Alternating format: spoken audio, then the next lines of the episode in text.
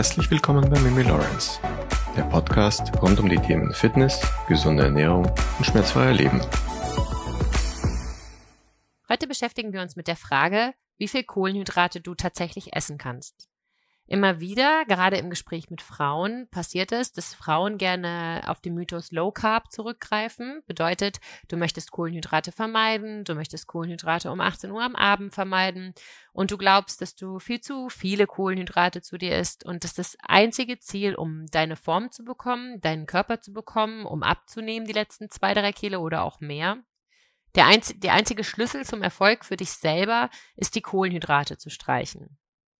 Genau das ist aber ganz oft ein Mythos. Also diese Low-Carb-Ernährung ist meistens bei dem ganz normalen Menschen, und wir lassen jetzt mal die Hochleistungssportler außer Acht, äh, das ist ein Trugschluss und es funktioniert nicht. Man muss sich halt wirklich immer fragen, also du musst es selber für dich bestimmen und im, in einer Coaching-Session, wenn du bei mir selber wärst oder wir ein persönliches Gespräch hätten, würden wir herausfinden, was ist dein Ziel und wie hoch ist dein tatsächlicher Verbrauch.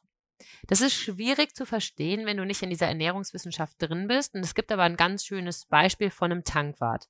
Dein Auto ist leer und du fährst zur Tankstelle. Es gibt genau zwei Möglichkeiten, was du machen kannst. Du kannst voll tanken oder du tankst so viel, wie du dir halt leisten kannst.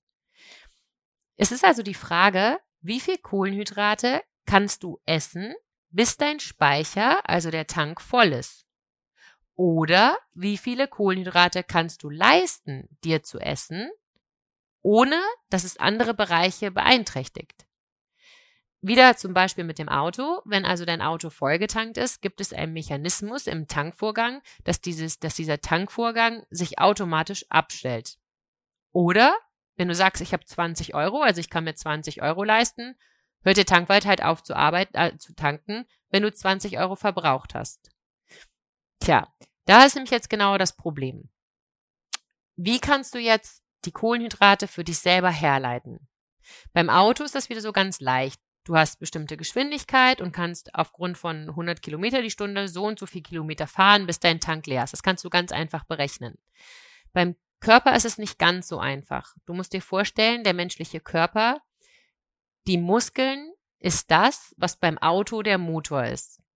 Je mehr Muskeln du hast, umso mehr Kohlenhydrate, aka Sprit, braucht dein Körper. Die Geschwindigkeit des Autos ist dein Aktivitätslevel.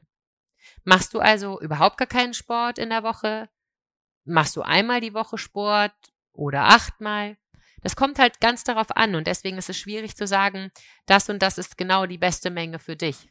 Es gab mal so ein, so ein, so ein Interview vom Kerner, Johannes B. Kerner, der hat äh, irgendwie gesagt, dass er total erstaunt war, wie viel Wladimir Klitschko essen kann. Die waren in so einer Fernsehaufzeichnung und der Johannes Bekerner hatte irgendwie ganz normal sein Abendessen da, ganz normal einen Teller mit ein bisschen Pasta drauf.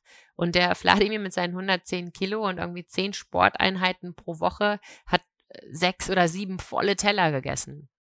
Trotzdem ist Wladimir Klitschko, Klitschko wahnsinnig trainiert und echt gut in Shape, macht aber auch wirklich Sinn. Denn er hat so viele Muskeln bei einer so großen Größe, sein Aktivitätslevel ist einfach wahnsinnig hoch, dass er diese Kohlenhydrate braucht und danach verlangt sein Körper. Johannes, Johannes B. Kerner ist dementsprechend eher äh, eine oder übt eher eine sitzende und geistige Tätigkeit aus. Und genau das ist zum Beispiel ein Riesenunterschied.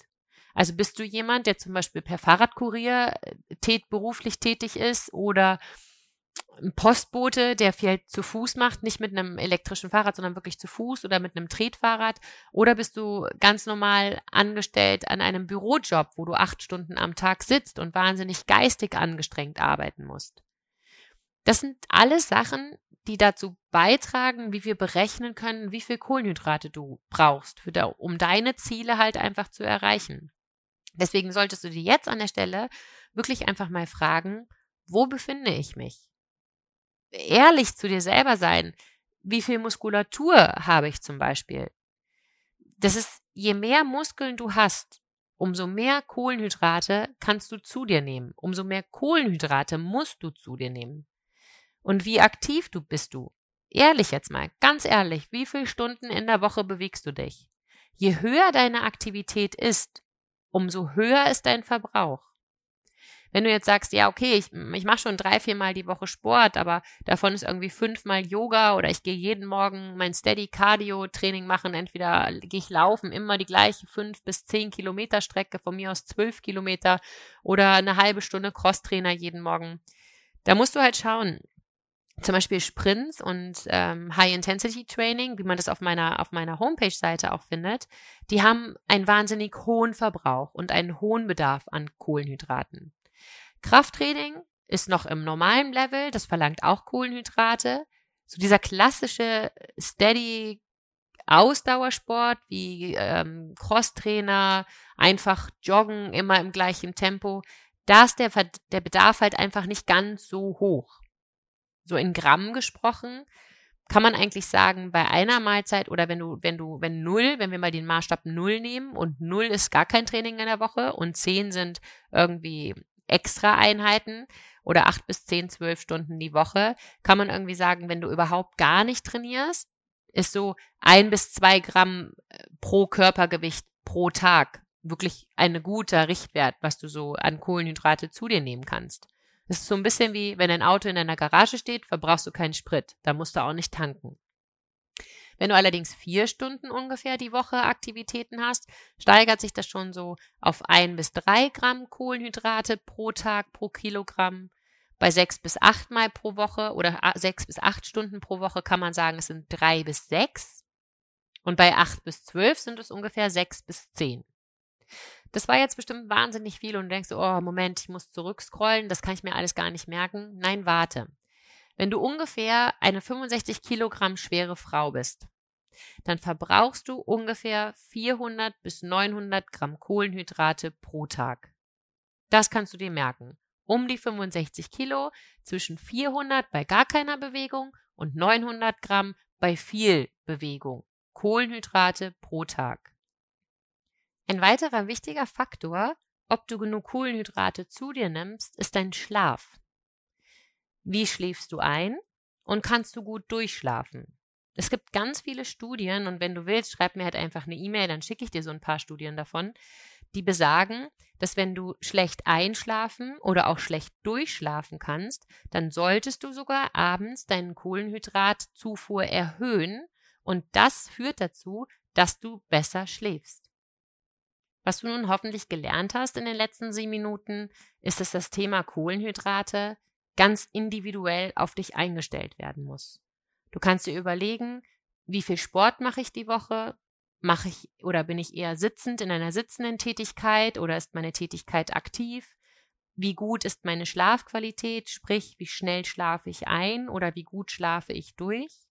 All das hat Ausmaß oder Auswirkungen darauf, wie viel Kohlenhydrate du am Tag zu dir nehmen solltest. In der nächsten Podcast-Folge gehen wir dann auf das Thema Ernährung und Stress ein. Denn auch wenn du Kohlenhydrate zum Beispiel drastisch aus deinem Ernährungsprogramm streichst, bedeutet es einfach nur Stress für deinen Körper. Und Low Carb ist ganz oft ein Problem, da du immer leere Speicher hast. Wenn du also weiter interessiert an diesem Thema bist, wenn du weiter die Reise zu einem gesunden, bewegungsfähigen Körper bis ins hohe Alter mit mir gehen magst, würde ich mich wahnsinnig freuen, wenn du auch in der nächsten Folge von uns wieder reinhörst. Bis dahin wünsche ich dir einen wunderschönen Tag und beweg dich eine kleine Runde extra heute.